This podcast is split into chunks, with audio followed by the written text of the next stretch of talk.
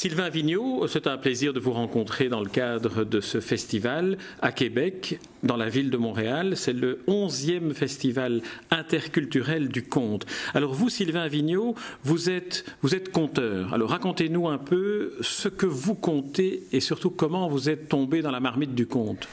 C'est un peu comme c'est un peu Obélix.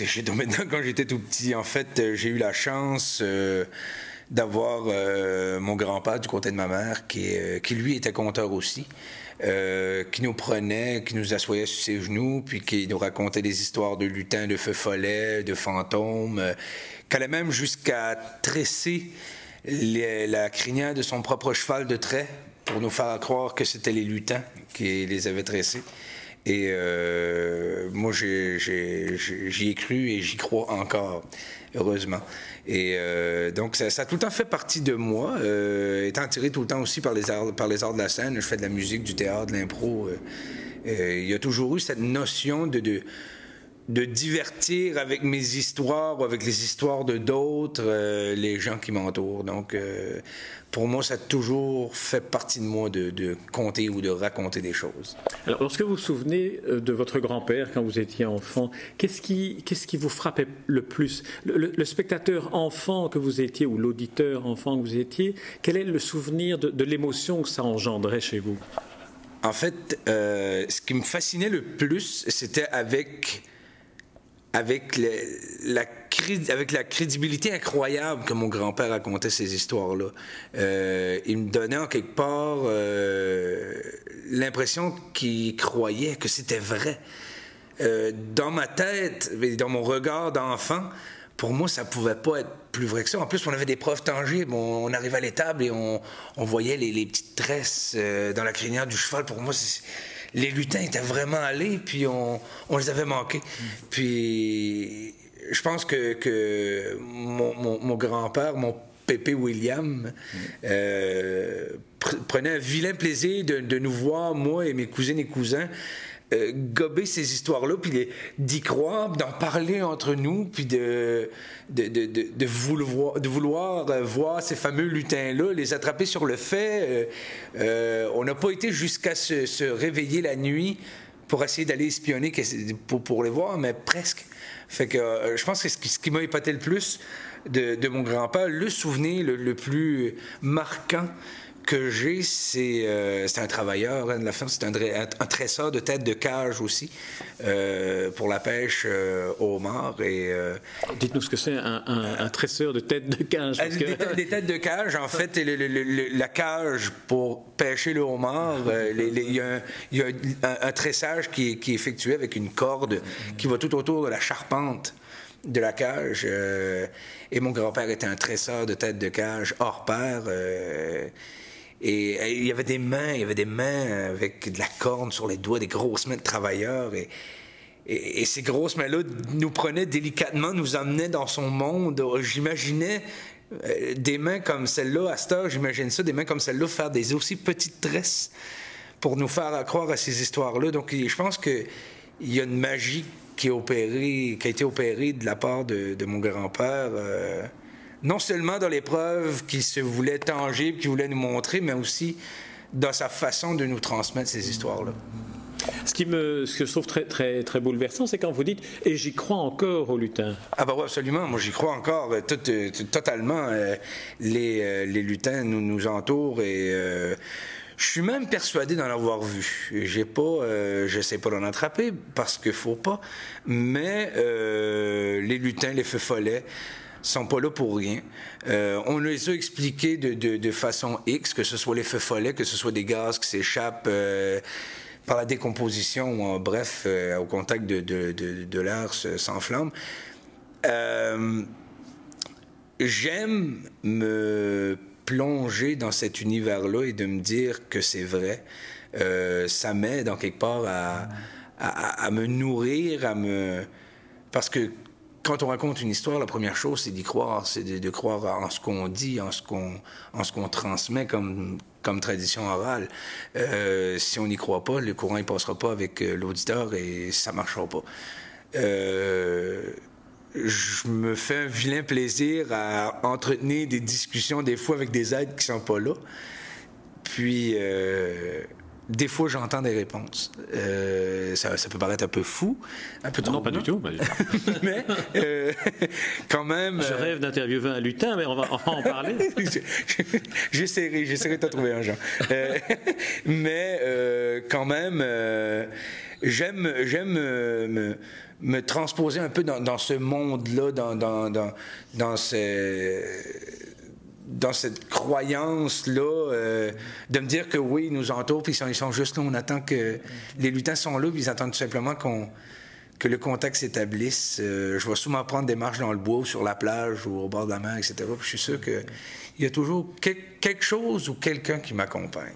Euh, vous avez dit, j'ai peut-être mal entendu, que vous en aviez même rencontré un lutin. Racontez-moi comment la, rencontre s'est déroulée. En fait, en fait une balade dans le bois comme ça, euh, une belle journée d'été, je suis tout seul, euh, j'ai ma musique, euh, je, suis un peu dans mon monde. J'adore le bois, j'adore la mer, les, éléments naturels, j'aime beaucoup. et là, j'enlève les écouteurs pour écouter un peu les, la belle musique que la nature nous offre.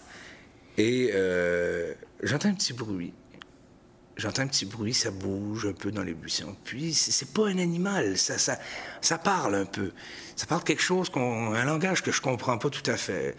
Euh, j'approche et là ça se sauve. Mais j'aime, j'aime croire encore une fois que euh, c'est un lutin. C'est un lutin qui, veut me parler, qui, est un peu gêné. Moi, je suis un gars gêné aussi dans la vie, mais lui aussi. Fait c'est deux grands timides. Deux grands timides qui vont se rencontrer à un moment donné. Et là, j'aurai vraiment beaucoup de questions à, leur poser, à lui poser. Lesquelles? Mais... Euh, pourquoi ils se cachent? Pourquoi, j'imagine, euh, plein de réponses, mais J'aimerais en savoir plus sur leur façon de faire, sur leur... et pourquoi ils tressaient les chevaux? Euh, c'était pas, c'était pas pour se faire des, des, harnais ou peu importe, mais pourquoi les chevaux, pourquoi ils aiment autant les animaux, euh, leur mode de vie? Je vais en apprendre plus sur les lutins. Les lutins sont des créatures qui me fascinent beaucoup. Euh, puis, j'ai, je vais demander d'aller visiter un peu leur monde. Là. Je pense que j'aimerais aller visiter les, lutins chez eux. Alors, on, a parlé de votre grand-père, on a parlé des contes, euh, un peu contes légendes avec des lutins. Dans, le monde des conteurs, dans les répertoires des conteurs, on a aussi des, récits de vie et on a aussi des, légendes ou des, contes contemporains. Euh, où est-ce que vous en êtes, vous, avec ce type-là d'histoire? Il y a toujours le côté fantastique qui qui me qui, me poursuit tout le temps. Euh, je suis bien là-dedans. Euh, quand on parlait de créatures fantastiques, lutins, feu follet, etc. Euh, mais j'aime bien aussi prendre des traditions acadiennes, madeleiniennes de chez nous, ou même de partout à travers le monde, et d'en expliquer un peu la provenance sous forme de conte. Comme par exemple, il y a une croyance acadienne qui, qui nous dit que si on veut qu'il fasse beau, qu'on doit accrocher un chapelet sur la corde à linge. Corde à linge, pour étendre, pour étendre la, bon, ça, ça, la, ligne à hard, comme on pourrait dire.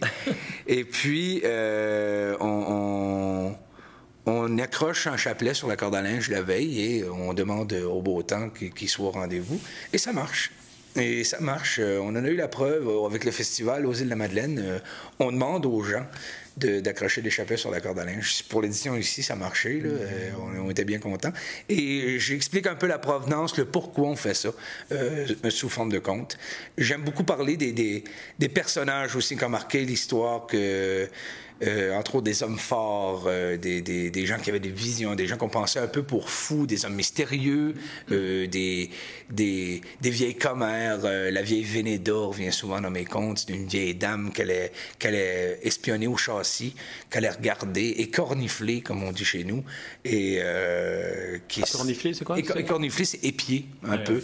Et que, elle s'amusait comme ça à à faire des palabres, à, inventer des histoires sur les gens, puis euh, c'est un peu c'est un peu ça mon univers du conte. Euh, à travers ça, évidemment, c'est sûr qu'il y a euh, des événements qui arrivent avec ces gens-là où ce que on, on, rencontre des, des, des, des fantômes, où, on, où, il nous arrive des histoires un peu abracadabrantes avec d'autres gens un peu mystérieux qui viennent, souvent sur les îles de la Madeleine, mais Mérici se passe souvent chez nous, mm-hmm. sur les îles, et j'aime ça aussi le faire découvrir, faire découvrir ce coin de terre-là euh, aux gens à qui je compte.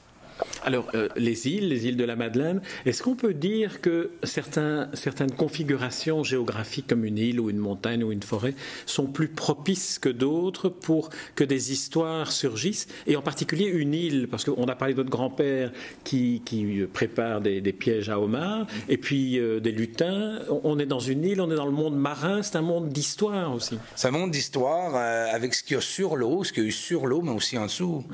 évidemment. Euh, je pense que toutes les, ambiances sont propices au compte. Euh, je pense qu'on s'inspire du lieu dans lequel on est. Je veux dire, il y a des conteurs contemporains, ici en ville qui sont entourés de béton et qui vont nous raconter des histoires euh, complètement hallucinantes et magnifiques. ils se sont inspirés de ce qui les entourait. Je considère que j'ai beaucoup de chance d'habiter sur les îles de la Madeleine parce que Écoute, c'est 100 km de long, c'est 360 euh, km de plage, c'est... Euh, bon, il n'y a pas beaucoup de forêt à cause de l'air salin, etc., mais il y a... Euh, je pense qu'on est dans un milieu aux îles où, euh, c'est justement peut-être propice à ça. On peut avoir des trucs plutôt terrestres, si on veut.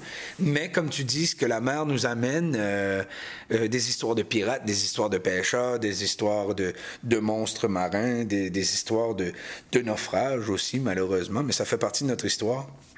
Et on s'en inspire aussi. Euh, moi, ça m'inspire énormément. Euh, il y, a, toujours un élément nature euh, dans, mes contes. Ça, fait partie de, ça fait partie de mes trucs. Alors, est-ce qu'on peut entrer un peu dans les secrets de fabrication d'un conte? Et là, je m'adresse à l'auteur de contes contemporains. Ça vient comment un conte? C'est d'abord le personnage, c'est d'abord le lieu, le climat, la musique? Euh, souvent, moi, je pars à partir d'un personnage ou d'un, ou d'un fait. Ou d'un fait aussi, ça peut, euh, ça peut être ça. Euh, je brode autour. si, si on commence par le personnage, pour moi, ma façon de faire, c'est de d'un peu lui, lui trouver une vie, d'une provenance, de qui, il est, comment il est, pourquoi il est comme ça. par la suite, bon, qu'est-ce qui s'est passé? Si on prend maintenant l'exemple de Jean l'homme fort. Bon, Jean l'homme fort, il, euh, a, sa femme, il travaille au champ, il va ramasser des petits fruits, il fait la pêche, il va, après chaque tempête que la, que la mer amène des, des, des trucs sur la plage, lui, le matin, avant l'aube, il est sur la plage avec son cheval, sa charrette et son chien. Il chante avec les goélands et il attend ce que la main lui a apporté après un vent de Suède, qui est un gros vent de tempête.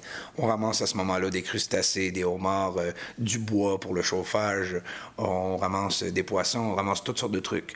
Ça, c'est l'univers de Jean Lamfort. Jean Lamfort, à travers ça, euh, a déjà tué un homme à cause de sa force. Euh, on l'appelait souvent pour aller aux noces, veiller, euh, veiller au grain pour pas qu'il y ait de chicane. En même temps, on l'appelait pour chanter.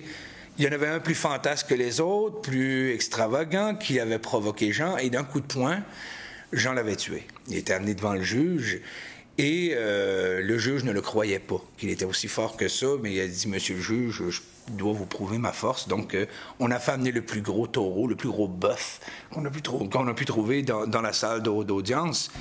Et d'un coup de poing, Jean l'a tué. À ce moment-là, il été acquitté. Euh, c'est un peu, euh, un peu, je bride comme ça avec des, des faits qu'on a déjà entendus, des oui-dire comme ça qu'on a déjà entendus, puis je brode autour de ça. Euh, il y a toujours un, fil conducteur, mais c'est souvent soit un lieu, un personnage ou un fait. À partir de, à partir de là, je trouve des éléments, des éléments de conte empruntés ou que j'invente ou ça, c'est à partir de, de, de, gens qui ont déjà existé ou de faits qu'on a déjà entendus quand je, quand je compose un compte mettant de A à Z, là, c'est différent. La méthode de travail est différente. Euh, je veux trouver, premièrement, de quoi je veux parler. Euh, de quoi je. La, Lune m'a tout le temps un peu fasciné. Et. Ma dernière création, justement, c'est, euh, l'histoire d'un, d'un, gars qui tombe en amour avec la Lune, avec la pleine Lune. Mais la pleine Lune n'est pas là souvent. Donc c'est romancé, c'est plus romancé. C'est un test que je fais, euh, que j'ai hâte d'essayer avec le public, de voir comment la réaction, euh, la réception va, se faire. Euh, ceci dit, c'est très amusant de créer, parce que les contes, en quelque part, ceux qu'on entend, ceux qui ont déjà été racontés, ont commencé quelque part, ils ont été créés par quelqu'un. Donc, il faut continuer à créer des histoires pour que, justement, euh, euh, éventuellement, il y en ait toujours des contes. Euh, une ressource, ça s'épuise, peu importe quoi. Mm. Donc, on, se doit de, de, de, continuer à créer. Mais heureusement, avec le conte, il est tellement transformé de, de, région en région, de pays en pays, que euh, je pense qu'un conte euh, peut durer toute la vie et on n'en entendra pas la même version euh, jamais. Il reste peut-être maintenant, pour conclure cet entretien, à vous souhaiter de ne jamais rencontrer le lutin. en quelque part, en quelque part, tu as raison, Jean, parce que je dis que j'aimerais ça en rencontrer un, mais ça enlèverait peut-être la magie. Et c'est exact ce que tu dis, parce que euh, je serais peut-être désillusionné. C'est peut-être des êtres complètement antipathiques et non agréables, mais je pense pas. Mais ceci dit, si euh, j'ai la chance un jour euh, de rencontrer un lutin, je lui dirai il y a Jean Junio qui veut absolument vous rencontrer, qui veut faire une entrevue avec vous. Pour faire une interview radio sur Espace Livre, et, c'est là où on pourra vous entendre. Sylvain Vigneault, je vous remercie pour cet entretien et puis pour, euh, pour tout ce que vous nous avez raconté. Votre grand-père doit être fier de vous. Absolument. Il est décédé aujourd'hui, malheureusement, mais, mais il est toujours avec moi, vraiment toujours avec moi. Donc merci beaucoup et longue vie à votre radio. Merci.